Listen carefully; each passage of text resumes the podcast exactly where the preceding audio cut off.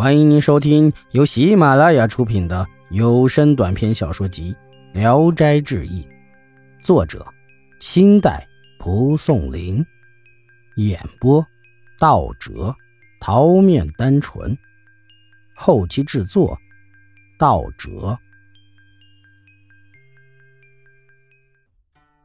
青娥，霍桓，字匡九，是山西人。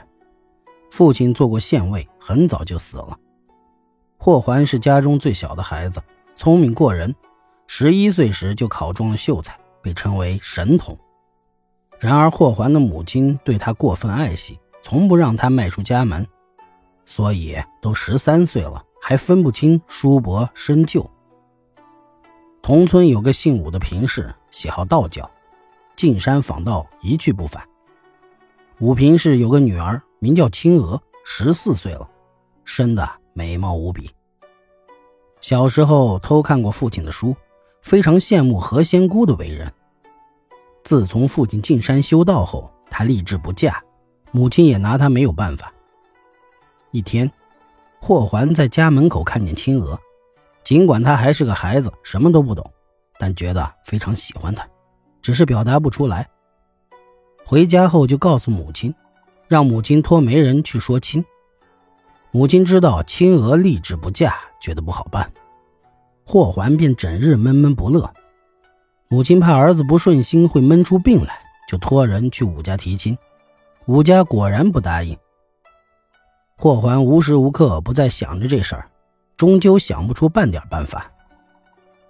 这天有一个道士在门外，手中握着一把一尺来长的小铁铲。霍桓借过来看了看，说：“这东西有什么用？”道士回答说：“这是挖掘药材的工具。别看它小，坚硬的石头也能铲进去。”霍桓不太相信，道士就用铲砍墙上的石头，石头随手而落，像砍豆腐一样。霍桓非常惊讶，拿在手中玩着，爱不释手。道士说：“公子喜欢，我就把它赠给你吧。”霍桓高兴极了，拿钱来酬谢他。道士不收钱走了。霍桓把小铲拿回家，在砖石上试了几次，毫不费力就把砖石砍碎了。他顿时就想到，如果从墙上挖个洞，不就可以见到武家的美人了？但却不知道这么做是非法的。等到夜深人静，霍桓翻墙出去，一直来到武家的墙外，挖透了两道墙。才到了正院，看见小厢房中还有灯光，就趴在窗上偷偷的往里看。只见青娥正在卸妆脱衣，不一会儿灯灭了，寂静无声。霍桓穿过墙壁进去，青娥已经睡熟了。他轻轻的脱下鞋子，悄悄的爬到床上，又怕把青娥惊醒了，自己一定会遭到大骂而被赶走，就偷偷的躺在青娥的被子旁边。略略闻到女子的香气，便感到心满意足了。没想到他挖墙掏洞忙了半夜，已经十分疲乏，才一合眼就睡着了。青娥醒后听到有呼吸声，睁眼一看，见有亮光从被凿开的墙洞中透进来，大吃一惊。他急忙起来，轻轻地拉开门栓出门，敲窗叫醒了丫头老妈子，一同点了火把，拿着棍棒来到卧房。只见一个未成年的书生酣睡在床上，仔细一看，认出是霍桓。婢女们把他推醒，霍桓急忙起来，目光灼灼，像流星一样，好像不怎么害怕，只是羞答答的不说一句话。